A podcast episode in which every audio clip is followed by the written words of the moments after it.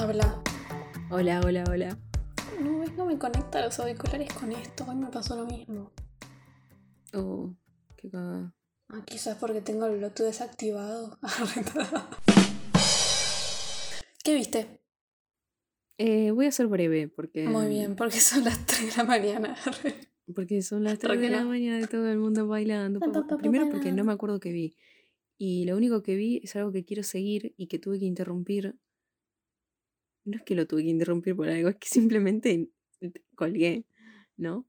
Eh, que es que arranqué Attack on Titan.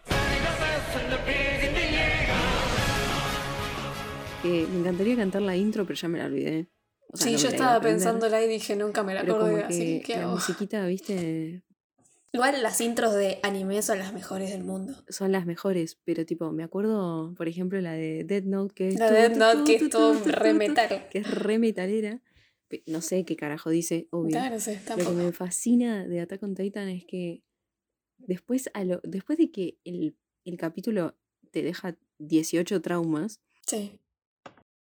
a lo último hay una música re celestial, re tierna. Sí, Como viste, que como dices, ¿qué me haces, Me estás boludo? boludeando. No, me estás boludeando. Como quieres jugar Así con mis nada. emociones. ¿Vos qué viste? Vi recién, una atrás de la otra, Letterface del 2017, Ay, ¿sabes Y- nunca la vi? Scream eh, 4. No, Scream 5. No, 4, pará. Recalculando. Fue toda una confusión. la ¿Cuál vi? ¿La 4 o la 5? Confundido. Ah, la 5, porque la 6 es la última que salió. La 5 es del Claro. 2022 y la 6 es de este año, del 2023. Qué rápido la decisión. Y Leatherface, mejor perderla que encontrarla, malísima. Es como Leatherface de 2017, es como el origen de Leatherface. Justo me salió la, la publicidad o, o vi algo de eso hoy. ¿Sí? Y dije, ay, nunca vi esto. No, no la veas. Mm, Muy, muy, o sea, es, es obvio que es un slasher, o sea, pero tampoco es tan slasher, porque no es que matan, bueno, sí, se mueren unas cuantas personas y hay mucho Mm. gore, pero, Dios, muy mala, muy mala, o sea, mala en el hecho de que es mala, ¿entendés? Es como un guion que no tiene sentido, te hacen como el origen, o sea, muy obvio desde el principio y intentando no ser obvio, pero súper obvio desde el principio. Claro. Y nada, me pareció muy mala, la verdad. ¿Y Scream? Eh, ¿Y Scream? ¿Cuál dije que vi? Cinco. Cinco. Mm. Son seis. Yo no sé cuáles vi. Sé que la uno la vi porque es la clásica ¿Y de. por qué arrancaste por las 5 en vez de ver las otras? No, porque no. O sea, no, en realidad no son. es- o sea, sí, hay una historia, obviamente, que continúa. Pero para mí no, no es gracia de la historia. No me interesa. Como que siento que las puedo ver separadas. Me acuerdo que en la 1 eran dos los pibes, que uno era el que yo siempre digo que es el doble de Johnny Depp, que me parece Creo re lindo. No veo cuál la es. piba, ¿no? Era. Eh, que me Sí. acuerdo que la, des- la desvirga y después como que le dice, vos te cogiste conmigo y no sabías que yo era el asesino y... Ay, re, re siniestro el pibito. Pero nada, estaba re lindo. ah. Arre, Así que bueno. Eh, y era con, con el otro, con el amigo que se Sí. cuchillean, me acuerdo. Me recuerdo eh, Scream y no la veo hace años, eh, pero me acuerdo todo eso. Do you like scary movies? Like scary movies. Ajá. Drew Barrymore. What's your favorite scary Porque movie? fue una de las. Fue, creo que fue mi, mi intro al terror, Scream. Tipo, arranqué por Scream viendo Mira. slashers. Eh, la, yo la dos no me acuerdo. Me acuerdo que la 1 la vi hace un montón y después la vi hace no tanto, pero no me acuerdo tanto. Como que los slasher en mi cerebro se mezclan. Eh, es que son todo lo mismo. Sí. Eh, y me acuerdo, no me acuerdo si en la 2 era un amigo de él o algo así, pero en la 3, creo, es la madre del pibe. Sí, no me acuerdo. Si no me equivoco. O capaz que en la 2 es la madre del pibe y no sé. Pero yo llegué a ver la 3 y no sé después ya si es un imitador. Viste que siempre pasa que es un imitador del original. Sí, bueno, eh, The Ghostface. arre. De Ghostface. claro. Sí, yo, yo no sé cuáles vi, la verdad. Sé que vi la 1, sí, sí o sí. No sé si vi la 2 y la 3. Sé que alguna de las dos la habré visto. La 4, prácti- o sea, casi segura que no la vi. Pero Mm. La 2 o la 3, alguna la vi. y bueno, hoy vi la 5 porque pintó. Em, y me parece que está, o sea, dentro del género ya se volvió mucho más parodia que otra cosa, ¿viste? Es un slasher, pero es re paródico. Y está bueno porque me hizo acordar mucho a Scary Movie ya igual. Sí. Pensé Porque- en Carmen Electra ahora corriendo. Pero me hace, o sea, me parece que está bueno que no es algo que no, no vimos igual, pero que lo llevaron al lado de que está re consciente de que es una película. O sea, que la película todo el tiempo te están hablando, si esto fuera una película pasaría Oh, esto, ¿entendés? Igual es una joda posta ya. Claro, y como que viste que dentro de la misma película está como que hay una película que se llama Stabs. Ah, sí. Bueno, porque es la que hicieron de los asesinatos que pasaron en Scream. o sea, Ah, claro, claro. Y es como que ya el propio mundo es un chiste. Y y está Sí. bueno en eso, de que todo el tiempo en esta es como un buscar al asesino y todo el tiempo entre, entre todos están diciendo, si esto fuera una película, el que sería culpable sería este. y Agatha después dicen, no, no, vos sos el culpable porque hiciste esto. Y después decían, no, Claro. no puedes ir al sótano solo porque sabes que te va a matar, pero... Ah, o yo soy el asesino. ¿Viste? No se empiezan a joder así, ¿entendés? Sí. Eh, y entonces es como que me pareció copada, porque al mismo tiempo eh, es como un, ¿cómo se dice? Como un re-homenaje a, la prime- a las primeras. Ah. Y Yo vuelven. escuché buenas críticas de, de las últimas de Scream. Claro, de me este pareció- año también. Eso, obviamente no te lo tienes que tomar como algo de miedo, porque ya es como eso, justamente, que se ríe de sí misma todo el tiempo. Pasa que, boluda, ya ves un slasher hoy en día y no podés decir Sí, que es no. miedo también. Es medio No. un thriller, ponele, pero... No, no, o sea, y... yo, soy, yo los dejo en terror, obvio, como dejo en, Sí, porque en es terror. eh, Además- tiburón, boluda, es terror. Sí, sí, además tiene, esto terror tiene de- muchos asesinatos todo el tiempo, ¿viste? O sea, y Claro, sí, hoy en sí. día ya son re gráficos, porque como tantos efectos especiales y todo eso, o sea, a un montón le rompen la cabeza, le, cortan, le sacan las tripas, Claro. cosas así. Eh, Igual después de ver Attack on Titan, no, ¡Aún hay más! Y nada, y a lo último de Scream 5, como la 4 Season 2011, dirigida por Wes Craven, el creador de Ghostface, y murió en 2015, en la- a lo último de las 5 dice para Wes. Y me dio mucha ternura, dije, Ah. ay, porque está bueno porque al mismo tiempo, como es un homenaje de las anteriores, que todo el tiempo Ah. mencionan cosas de las anteriores, también Oh, menciona un montón de películas de terror, está bueno, es como... Nada, si les gusta el el género de slasher, me parece que Scream sigue siendo una opción viable. no Leatherface, no vean Leatherface. Bueno, yo soy Mel. Yo soy Luz. Y Y esto, esto es... es Juego de Cinéfilas. Y si, si nos están escuchando por YouTube o Spotify, les pedimos por fin que nos compartan, que nos comenten cosas, les den like, nos pongan cinco estrellitas, que son, con eso nos ayudan un montón.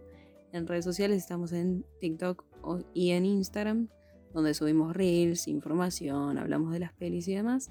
Y también tenemos cafecito, que si nos invitan a un cafecito, nos pueden eh, recomendar una peli o una serie y la vamos a estar hablando, la vamos a estar Oh Dios, no sé. Ah, ¿viste que es difícil esa parte? Sí.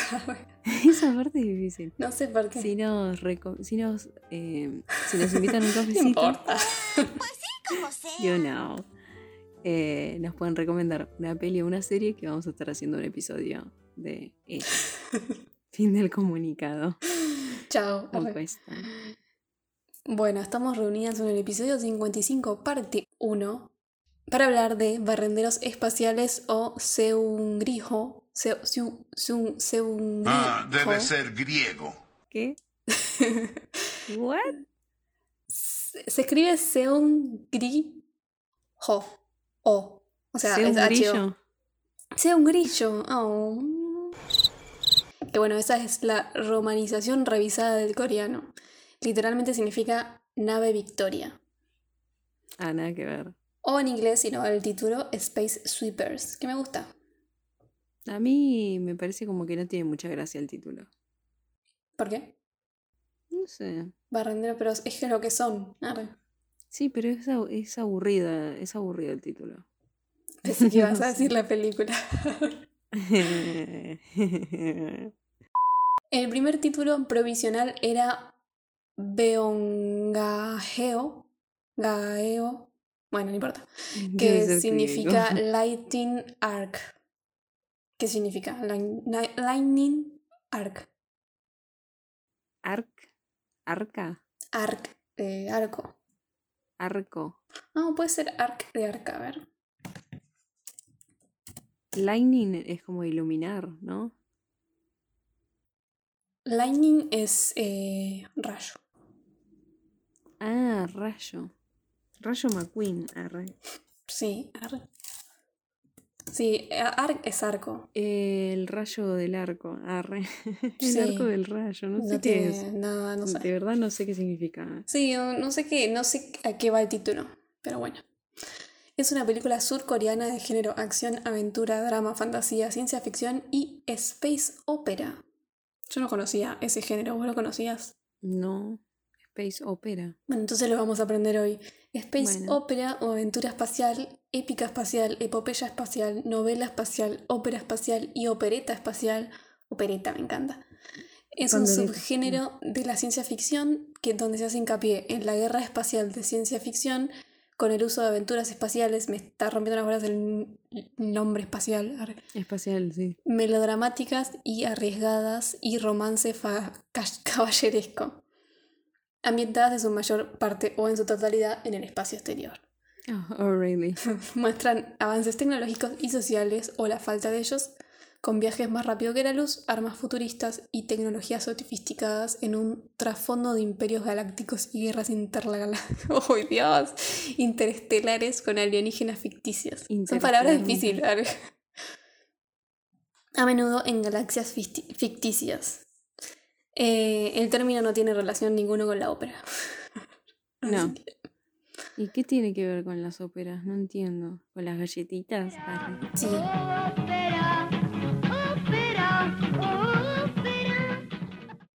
Eh, se estrenó vía pla- plataforma de streaming, o sea, Netflix, el 5 de febrero de 2021. Está en Netflix, obviamente.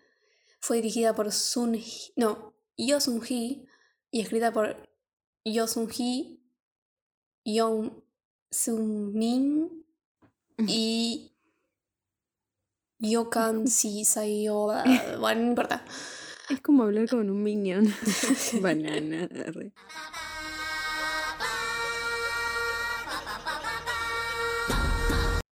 Yo Sun Hee es un director, guionista y creo que editor coreano, surcoreano. Dirigió seis películas y me encargué de buscar los nombres en inglés para no sufrir. Sí. La primera, un corto en 2009 que se llama Don't Step Out of the House.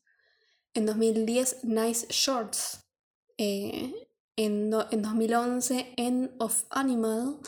En 2012, A Werewolf Boy. Y en 2016, Phantom Detective. 2021, Barrenderos Espaciales. Fue la última que dirigió. Yo Sun Hee empezó a escribir la película 10 años antes de su estreno, después de enterarse de los peligros de la basura espacial. Y no sabía que había muchos peligros con la basura espacial, pero sí sabía que había mucha basura espacial, porque hay como muchos satélites que están de, de que tiraron el, primer satélite y nunca bajaron. Sí. Pero Y bueno, aparte hay basura en todos lados porque somos unas basuras nosotros. Dios, hasta en el espacio tenemos basura. Sí. Es el hombre del espacio, pero creo que lo mataste. Sí, lo mataste porque por la somos basura. humanos. arre. Bueno, y se dio cuenta de que este tema ya había sido tratado en animaciones y juegos, pero nunca en una película. En mayo de 2019, la multinacional china del espectáculo Washi Tencent invirtió el equivalente a 4.2 millones de dólares en la película. Antes de que, o sea, para antes de hacerla. Los chinos son geniales igual para invertir en plata en películas que no se hacen en su país. Sí, Porque- boludo. Mira Rápido y Furioso. Mal. Y Megalodon. arre. Megalodón, sí. Bueno, esta película es la primera de ciencia ficción situada en el espacio que hace Surcorea. Y de hecho eso le sumó dificultad al elenco porque no tenía nada de experiencia en el género. Y tenemos un tagline, Ujú. uno solito. Dice, These misfits just might say the word. Ah, tengo que decirlo yo. Estaba re colgada porque me apareció un cartel que decía reiniciar computadora o se autodestruirá. Arre. Y dije, estaba tratando de fingir demencia. Eh, ¿Qué? ¿Cómo era la frase? These misfits just might save the world. Este no sé qué puede. eh, Estos. These. Estos no sé qué pueden salvar el mundo. ¿Estos qué? Inadaptado sería, algo así, Misfits. Pero ¿cómo es la Había una serie, Misfits. Hay una serie y hay una banda. Ah. A ver.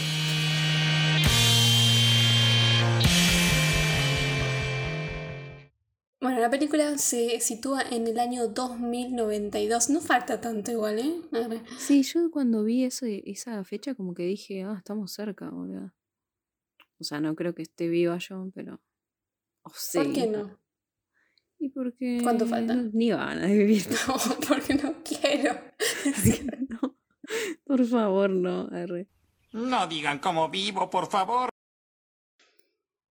Bueno, año 2092 la Tierra se volvió casi inhabitable y está en camino a no serlo más.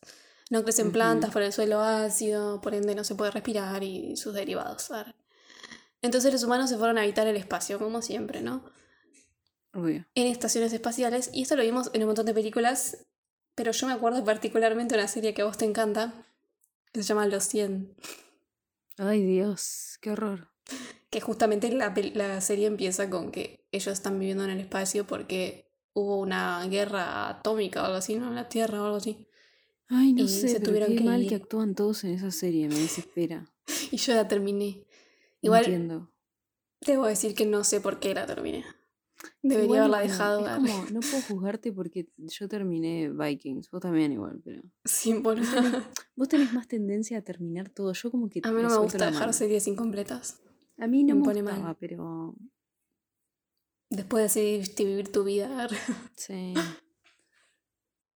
Bueno, la cuestión con este, este tipo de películas, series, es lo de siempre. No todos los humanos son elegidos para vivir en estos lugares privilegiados. Y en esta película, la corporación UTS construye el hogar en la órbita para la humanidad, pero solo para un 5%. O sea, re poquito, porque bueno, igual con la cantidad de personas que somos, medio que lo entiendo. Porque Sí. si vivías con el 5% más inteligente y mejor que son- sean más lindos.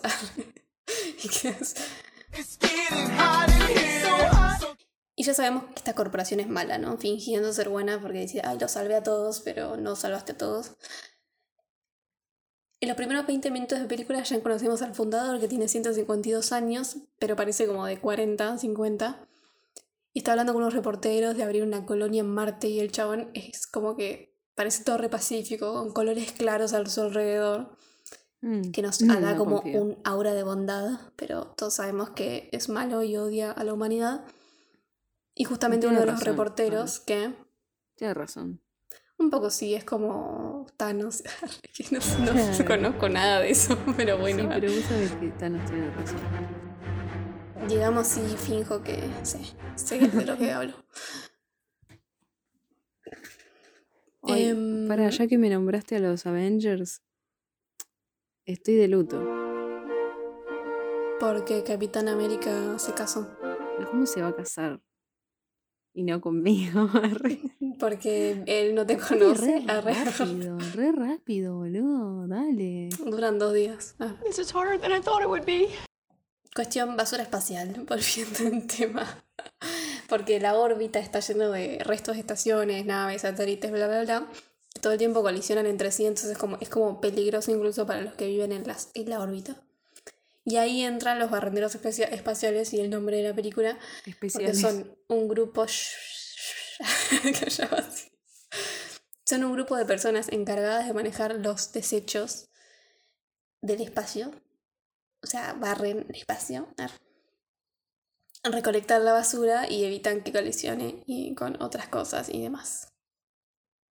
Bueno, uno de estos barrenderos es nuestro personaje principal, eh, Tajo, piloto de astronave llamada Victoria, que enseguida, en el, primer, en el principio de la película, nos enteramos que está buscando una nena de 7 años y que el tipo no tiene un peso, ¿no? Es re pobre. No me va a ganar la pobreza. Que en realidad todos son pobres porque trabajan marginalmente intentando pagar deudas y este chabón, el principal, quiere conseguir plata también para encontrar a esta nena, ¿no? Y hasta roba cosas de la nave y todo. Está interpretado por Song Yong-ki, es un actor y presentador de televisión surcoreano de 37 años que estuvo en series, por un lado, Triple y With the Snow for Christmas en 2009. The Innocent Man en 2012, Descendientes del Sol en 2016, Vicenzo, eh, que está en Netflix en 2021 y es bastante popular. El chabón ganó va- varios premios por Vicenzo y es el principal. Eh, y The Youngest Son of a Cheerful Family y Las Hermanas en 2022. Y en películas estuvo en A Frozen, Frozen Flower en 2008, que fue la primera que hizo. Mm. Five Seasons of Eros y The Case of Itaewon Homicide en 2009. Hearty Paws Pass, que es de patitas. Hearty Pass Sí. 2 en 2010. Penny Pinchers y Rio en 2011. Le pu- pone el nombre de la voz a Blue. Ay, me encanta. Blue es la princi- el principal. ¿no? Supongo. Sí. Sí, el guacamayo. Eh, The Grand Haste y A Werewolf Boy en 2012, The Battleship Iceland en 2017, Barrenderos Espaciales en 2021, entre otras cosas. En junio del 2018 se informó que Son Yong-hee sería el protagonista de la próxima película de Yoon Sung-hee y es su segunda colaboración juntos porque ya nombré a Werewolf Boy, que la dirigió Yoon Sung-hee, la protagonizó Son Yong-hee. Lo mismo que en esta película. Vemos en el Oh. noticiero que hay una nena que se llama Dorothy, que es un androide buscado por la We're not UTS. in Kansas anymore. Que, claro, es casualidad que se llame Dorothy, yo no lo creo. Aunque No. en ningún momento me da como que se refieren a la Dorothy que todos conocemos. Pero Ah, igual decís Dorothy y la única que pensás es en Claro, siento Dorothy. como que no puedes ponerle No Dorothy a nada. A menos que estés hablando de.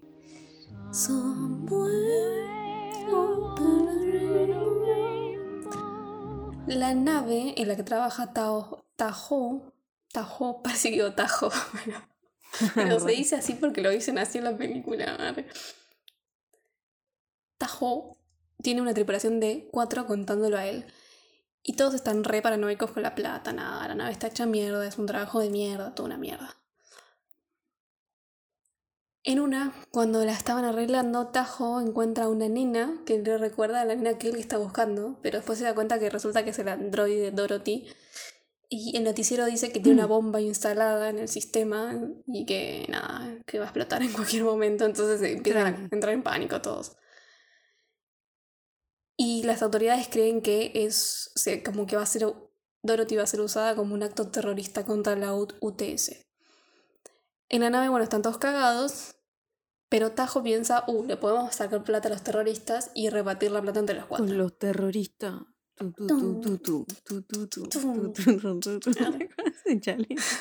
Qué pelotudos Sí. que somos. Mal, éramos re jóvenes, yo no lo hice volver. Tengo gente que No, lo yo hizo. tampoco.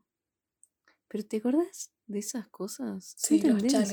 Y como que nosotros ahora lo vemos y decimos, ay, qué pelotudos que éramos. Pero en ese momento Y- eras re, re popular si lo hacías. y en ah. 10 años vamos a mirar TikTok y vamos a decir, ay, Dios. Y sí, Así que yo no caí en esa de Vamos a escuchar cosas. podcast y vamos a decir, ay Dios, qué horror.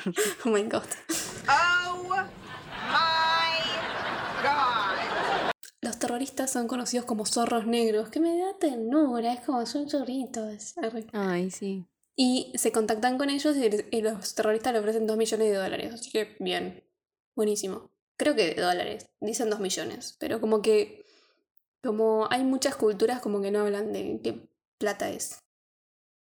En una, la nena, que como que ya la tienen ahí esperando a entregarla a los terroristas, dibuja a Tiger Park, que es uno de las tripulación. Que se hace el malo el chabón todo y como que enseguida lo dibuja y ya está, ¿viste? Ya se lo compró Dorothy. Y, y como que se empieza a encariñar y además ella, ella le dice tío tigre y me parece re tierno. No, Así que ya está, el chabón hace todo por ella. Tiger Park es el jefe de máquinas de la astronave y está interpretado por Shin, So- Shin Song-kyu, actor coreano de actualmente 45 años. Trabajó en, por un lado, series God of War en 2012, Three Days en 2014, Doctor y Marriage Contract en 2016, Kingdom, que también está en Netflix y es reconocida, de 2019 a vein- a 2020.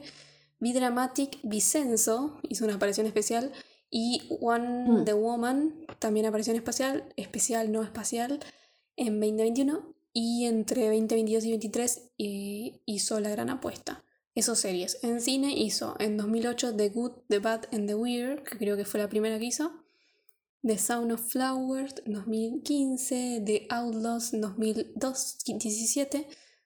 Y últimas, Kingmaker, Confidential Assignment 2 International y Season of You and Me en 2022 y Count en 2023. Antes de la entrega a los zorros negros, los aborda un policía de la UTS. No sé qué significa UTS. La UTN, la Facultad de Ingeniería. Sí, muy bien, listo. arre. Eso. Pues sí, como sea. Policía de la UTS, eh, como ellos habían entrado en pánico antes y lo habían, llama- habían llamado, entonces vino respondiendo a la llamada, pero bueno, ya quedaron con darle plata a los terroristas y todo el vano que los terroristas le den plata a ellos y ellos le dan a Dorothy, así que no quieren que se lleven a Dorothy.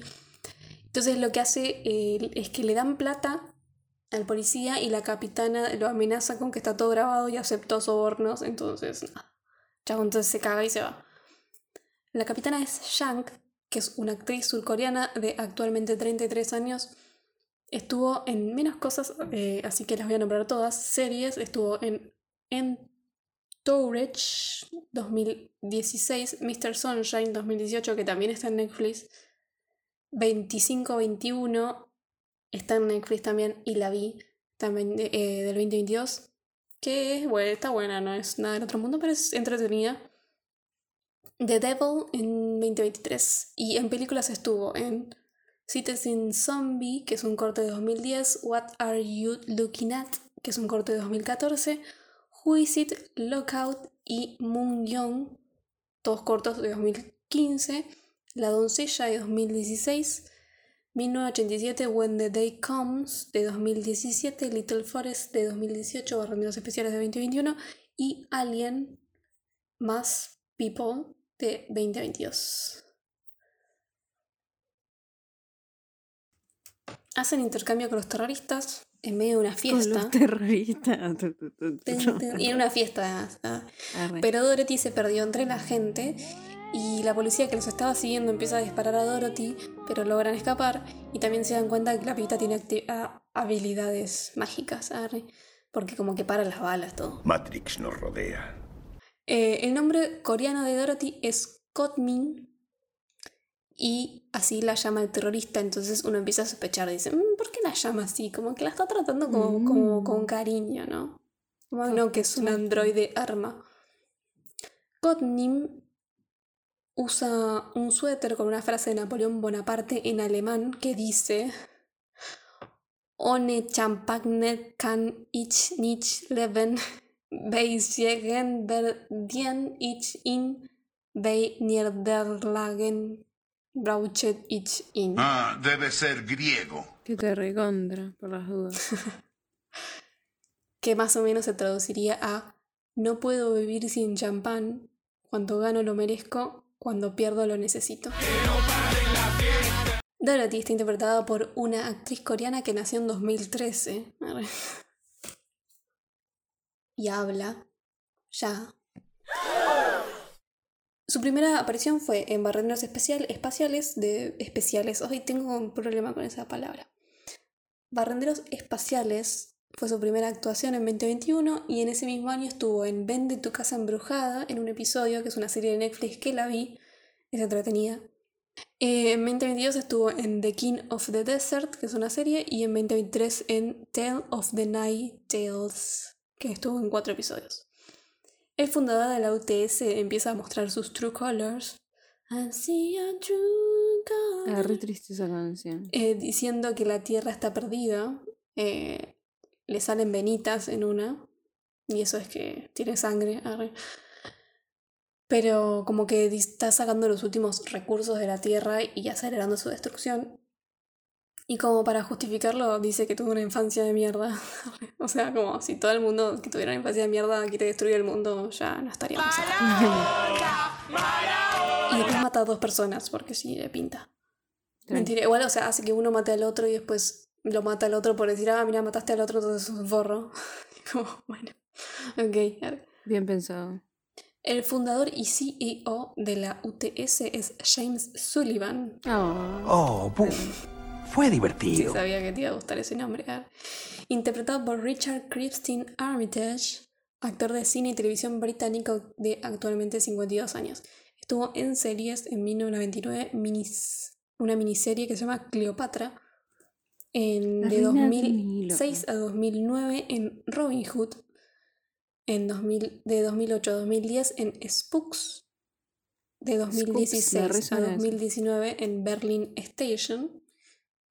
Y últimas, eh, en 2021 Quédate a mi lado y 2023 Obsesión. Si Obsesión es la que creo, primero está en Netflix, segundo es malísima. Se la pasan Ah. garchando, pero no tiene sentido. Pero, o sea, era lo, lo positivo era se la pasan engarchando, pero.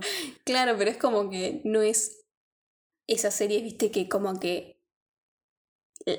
O sea, como, una gran parte de la trama es que garchan todo el tiempo, viste. Claro. Viste que hay series que hoy en día como que la trama es que garchen.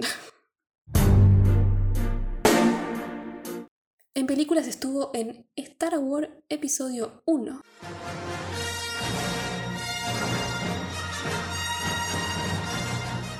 En 2011 estuvo en Capitán América.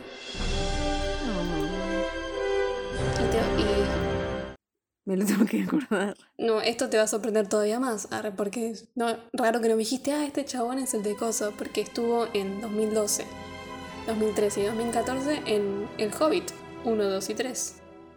Ay, lo que pasa es que en Hobbit están recontratuneados todo, ni idea. Ah, es Thorin. ¡Ah! ¿Qué? No sé qué pasó porque yo tampoco no la vi. ¿Qué? Arre. ¿Qué? Es Thorin, ¿me escuchaste? ¿Cómo que Arre. Thorin? Es Thorin. No. No te lo- no, Yo no reconozco el nombre, pero... eh, Es el, El Señor de los Anillos. de Hobbit. Ah, es, el, es el protagonista. Bueno, es el... Es Sullivan. no. y no entregó su Ah. papel de la noche.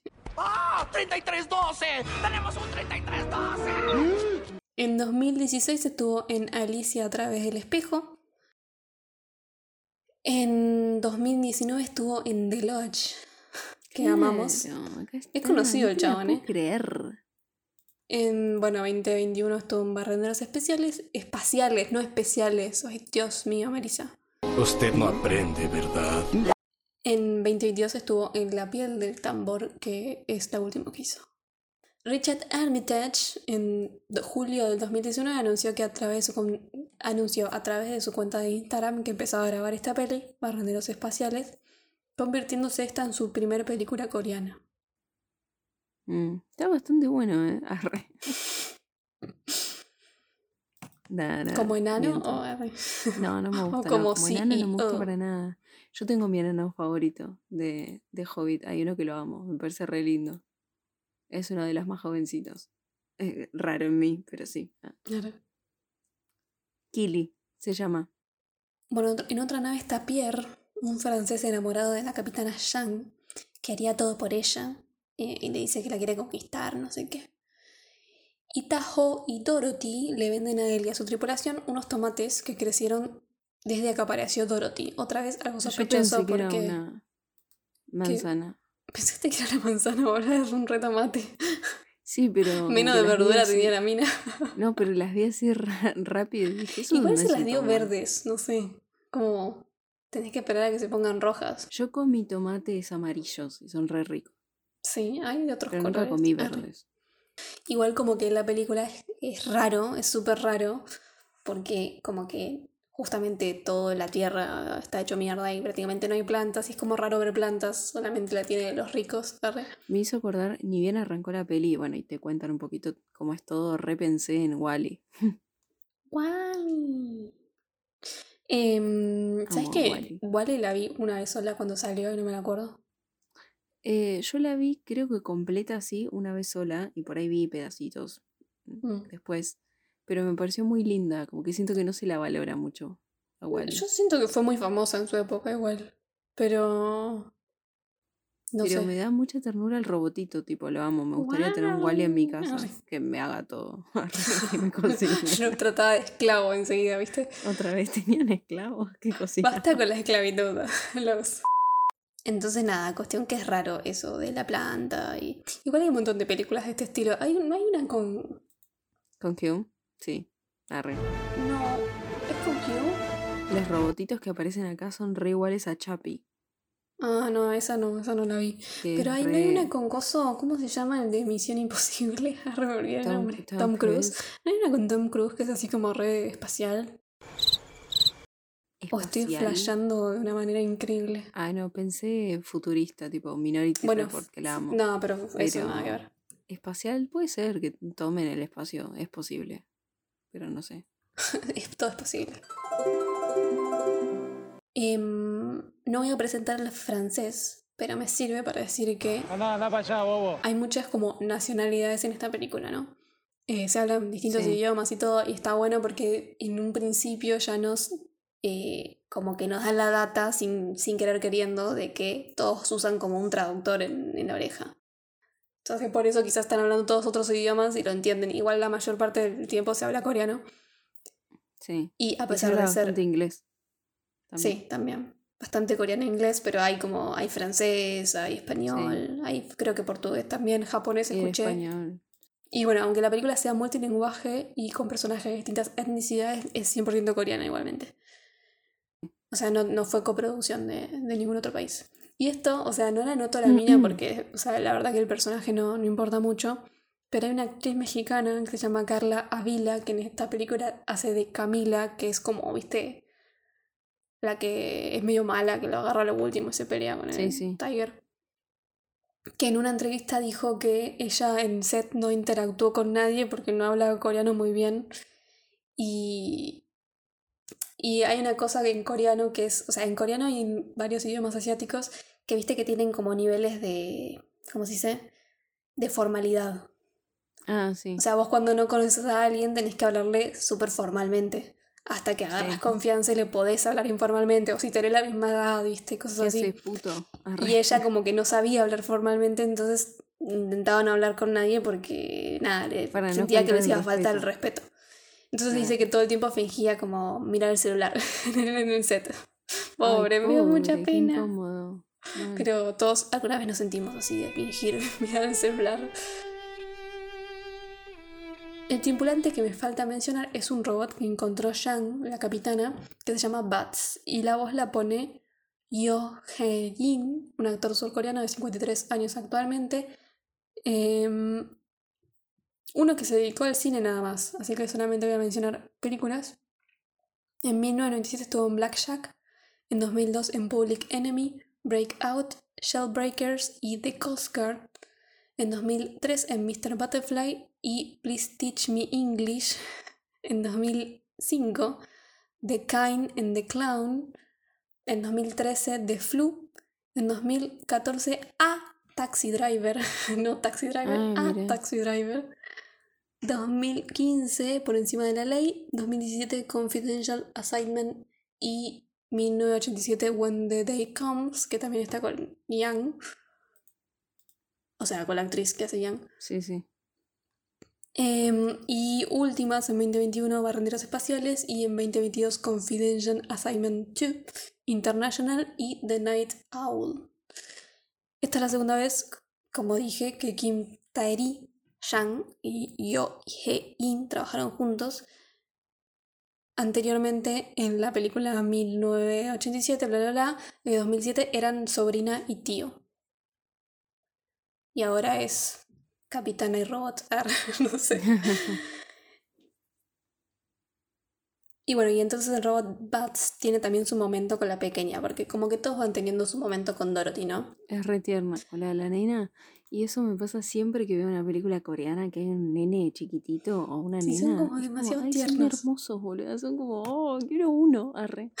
Quiero- para hacerlo trabajar.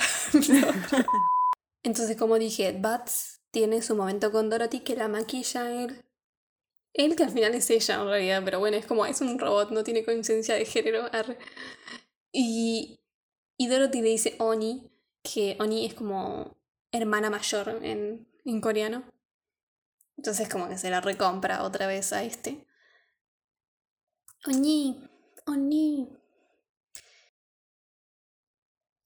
Y le cuenta, entonces a Bat se le cuenta la historia de Tajo, eh, que era un soldado que en una peleó con, en, o sea, en una pelea que estaba tiroteando a un montón de gente, en con, o sea, mató a la madre o mataron, se murió entre la pelea la madre de un bebé eh, que después le puso Suñi y que había quedado sorda por los disparos y un bebé, muy triste.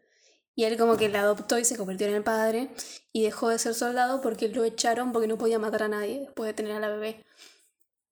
Él se quedó sin trabajo y vivió en la calle con la nena y un día se perdió cuando un coso de basura espacial chocó contra la- el lugar donde estaban. Y lo borró. Y lo, y lo voló con su rayo. sí, arre. Quería decirlo. Básicamente. Me empecé a reír antes de decir el chiste. soy una. No te entiendo nada, boludo, porque estás hablando todo como... Que quería decir el chiste y me empecé a reír antes y perdí la Ah, gracia y y me reí ya no es gracioso para nadie más. Y estábamos hablando de la muerte de una niña, pero bueno, arre. No, igual, o sea, como que no se murió, sino que voló. Y voló con su rayo láser. arre. Un niño flotó sobre mí y voló un auto con su rayo Y láser. desde entonces, entonces Tajo la está buscando a la niña y, y nada. Y se marchó. Y a su barco le llamó Libertad. Bueno, todos empiezan a encaretear, a encaretear, ¿qué, qué palabra es esa? Encaretear, encariñar. Eh, todos empiezan a encariñar con Dorothy, excepto Tajo, porque justamente aprendimos que tiene otros objetivos y es como que justo encariñarse con otro bebé y después desaparezca o explote porque es una bomba. Un grupo de zorros negros eh, se quieren llevar a Dorothy, pero terminan hablando entre todos y nos enteramos de que Dorothy igualmente no es un android, sino que es una humana hija del que creó los nanobots que terraformaron Marte. O sea que, gracias a este chabón, Marte eh, empezó a ser habitable. Y el padre para, o sea, inventó los nanobots y porque le tenía, o sea, ella, Dorothy tenía una enfermedad que era incurable. Tenía algún problema en los nervios, creo que era. Y como que no podía caminar, no sé qué, no podía respirar, no sé qué. Y el padre inventó los nanobots para cu- curarla de la enfermedad y le se los inyectó. Y después Dorothy de tener los nanobots en su cuerpo empezó a conectarse con otros nanobots exteriores y ahí sus superpoderes. Ay, ¿quién pudiera? Arre. Porque empezó a hacer crecer plantas y todas esas cosas. Porque, Yo, o sea, boluda, ¿sabes cómo hago crecer tu árbol de palta? no te quería decir esto. No, todavía no igual. Por eso no te lo quiero decir para no cagarlo. Así que no te lo voy a decir. Pero está. Está en muy proceso de eso. Ay, ojalá. Y si, Y si pasa, o sea, la cantidad. eh, si Por eso, pasa. cada vez que nos veamos me traes palta. Sí, boludo, es que sí, sí, sí llega a pasar. Va a ser mucho. Esto de los. de la niña que tiene una enfermedad incurable y que el padre crea algo para curarla y termina provocando cosas en todo el mundo. Es muy Resident Evil. Ah, mira, no sé, no sé la historia. Porque Resident Evil también es una, una onda de Star Wars, o sea, como que empieza ya empezada, ¿no? Porque Claro, empezás sí, sí. yendo a como al, Sí, al no. coso subterráneo y que de ahí están los, los cosos y... Pero hay una, que no me acuerdo qué número es, es que cierran toda una ciudad que está llena de zombies. Y ahí nos enteramos, o sea, y como que hay una misión especial a buscar a una nena y nos enteramos que la nena Five hours later. el virus zombie. Es una onda así, no me lo acuerdo bien, pero me, siempre me gustó un montón esa película. Los zorros negros resultan ser un grupo ecologista y dicen, si Marte, que era hostil, se puede volver habitable, porque la Tierra no puede volver a ser lo que era, ¿no? Y si, Dorothy, fuera la Tierra, podría recuperarse, pero por eso la UTS la quiere matar, eh, además de que tiene un plan para tener una bomba en la Tierra y chau, adiós. Bueno, entonces ahora sabemos toda la verdad y nada más que la verdad. La UTS los persigue y Tajo con el resto de la tripulación escapan protegiendo a Dorothy, logran reunir a Dorothy con su papá y es re tierno porque como que está todo re feliz y no sé qué. Pero son descubiertos. Eh, les lanzan un pulso electromagnético que deshabilita todo lo electrónico o sería un MVP, M, M, M, no, EMP, MVP es otra cosa. Ah, EMP. Eh, matan al, padre de Dorothy que recién se habían reunido, o sea, dejale 10 minutos más, boludo. Y los zorros negros, que estaban también, se van. Eh, se llevan a Dorothy, los de la UTS, y apresan a nuestra tripulación.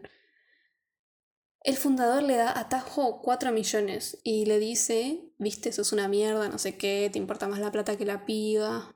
Eh, y no mata a la tripulación porque quiere que ellos vean cómo muere la Tierra. Raro, vale. O sea, ¿por qué mataste a todos y justo a los principales de la película? Sí, Eh, y además los deja libres, o sea, ni siquiera los meten presos. Es como mal. Es rari. medio agarrado de los pelos, digamos. Mm. Igual es toda media así la peli. Pero esto como que lo que más me pareció al principio. O sea, como que Sí. venía, bueno, normal, digamos, coherente. Pero esto me pareció medio incoherente. Aparte de Tajo, nadie quiere la plata. Como que todos dicen, no, amamos a Dorothy.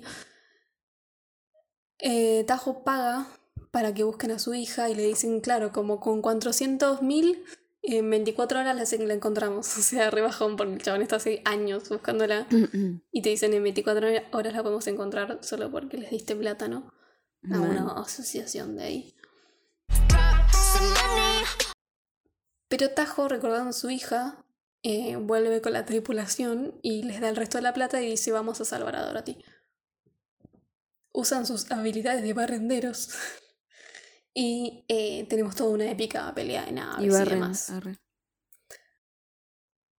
Y me gustó, o sea, lo que me pasa con los efectos especiales es como que siento que no se ven realistas, pero es como tan homo- homogéneo todo que no importa. Sí, no, es parte de ese universo. Claro, es como No. que es todo el mismo estilo, entonces me parece sí, que están no, bien no hechos. me molesta eso. y siendo que prácticamente todo tiene efectos especiales, o sea, sé, están bien, están bien hechos. La compañía de efectos visuales Dexter Studios eh, ya se había encargado de la producción de las películas de acción como Along with the Gods, The Two Wars y Ashfall.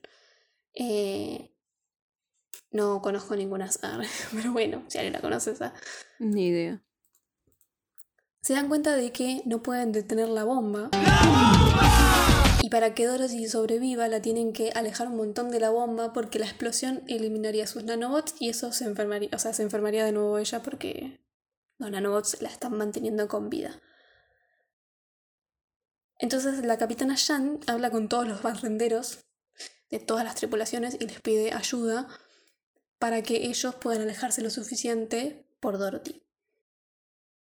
Muchas de las escenas de King Taerin, que sería Shang, fueron omitidas en el corte final para eliminar la inconsistencia entre el ritmo y la historia.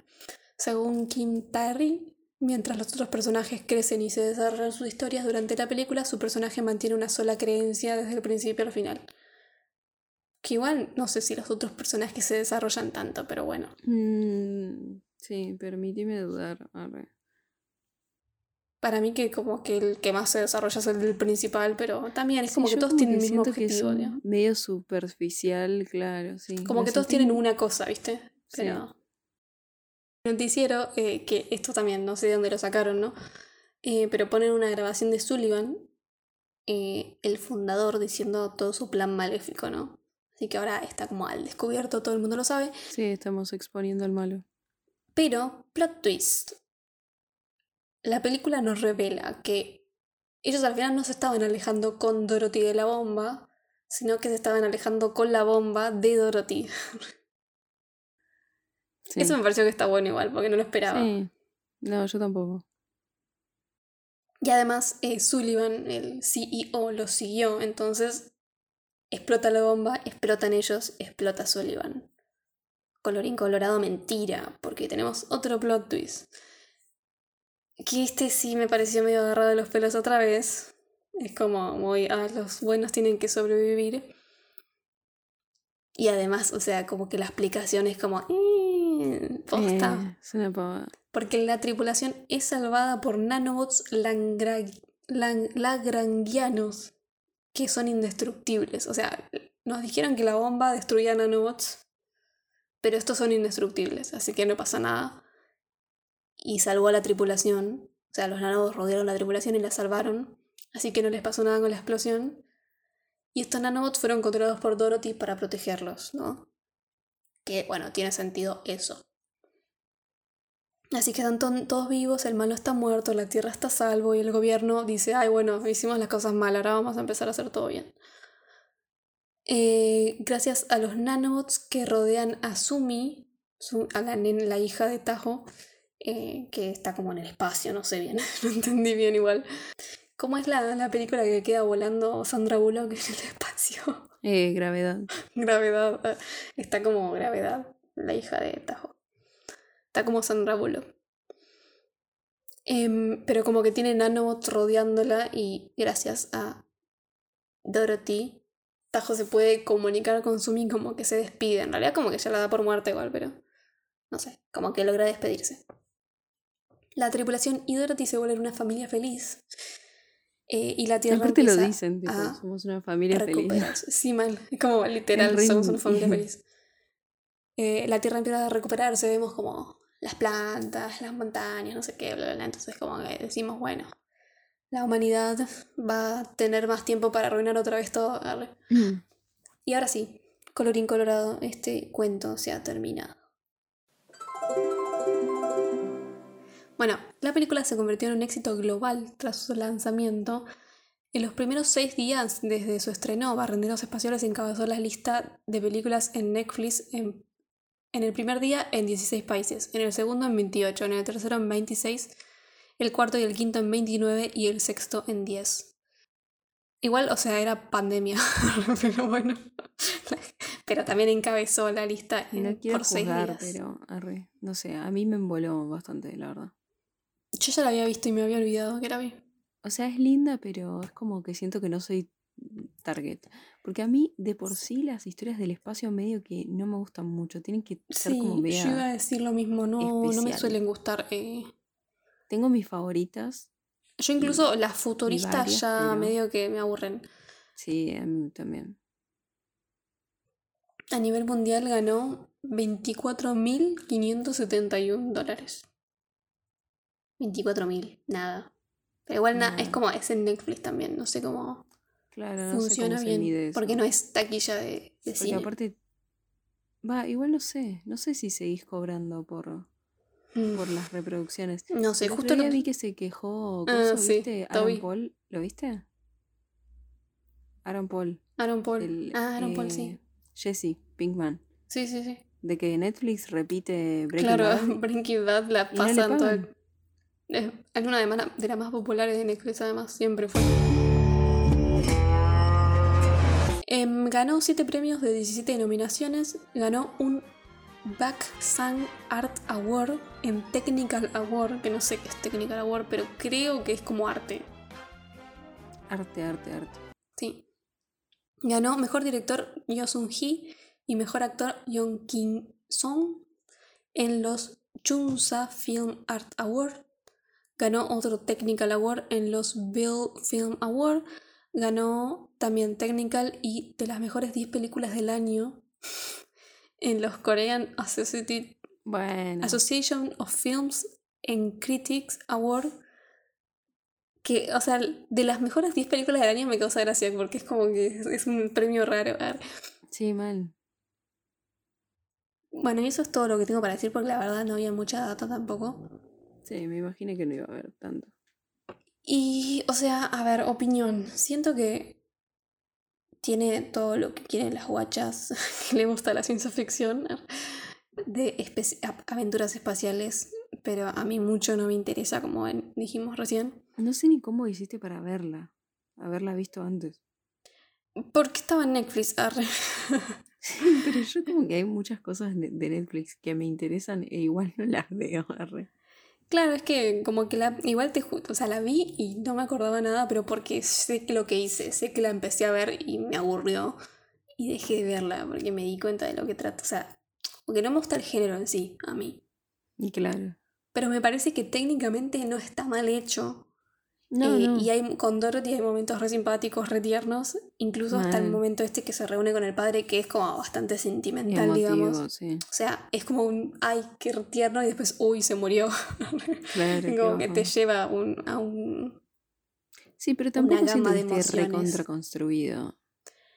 Siento que es como bastante por encima, pero al mismo tiempo es porque también Yo no llegué a conectar, la verdad. Pero me parece que también es por el género, por lo esto de la aventura espacial, es como todo más eh, pim pam pum. no sé. sentí re infantil igual. Sí, sí, sí, es bastante infantil para mí. También me parece rescatable esto de que es la primera película coreana de aventuras en el espacio. Sí, eso está bueno. Siento que es como que jugaron a estar a salvo, ¿entendés? Dentro del género, digamos. Como que eligieron un camino seguro, seguro. que sabían que iba a quedar Mm. bien, que iba a funcionar en Netflix, porque funcionó, además todo lo coreano funciona en Netflix. Sí. Eh, creo que la acción está buena y todo eso. El ida de vuelta lo que me pasó, mayor error para mí son esas cosas de guion que no tienen sentido, como que por qué los dejó libres, esta cosa de que se salvaron a lo último. sí. Cosas que no cierran, como que son muy agarradas de los pelos y como que... Que es como no preguntes, confórmate. arre. Y también lo de él y la nena, que sería como la, él sería el principal, lo que más me tenés que explicar, cierra como medio random, ¿viste? Que se Mm. comunica con la hija y se despide así, Sí, que no está mal igual. pero muy falopa. Tenés lo que mueve al personaje y, y la conclusión de eso, digamos, el cierre de algo. Pero también es como medio que te queda gusto a nada, ¿no? Sí. Puntaje. Igualmente, a pesar de todo esto, no le voy a dar mal, mal puntaje. Bueno, me parece que esté mal.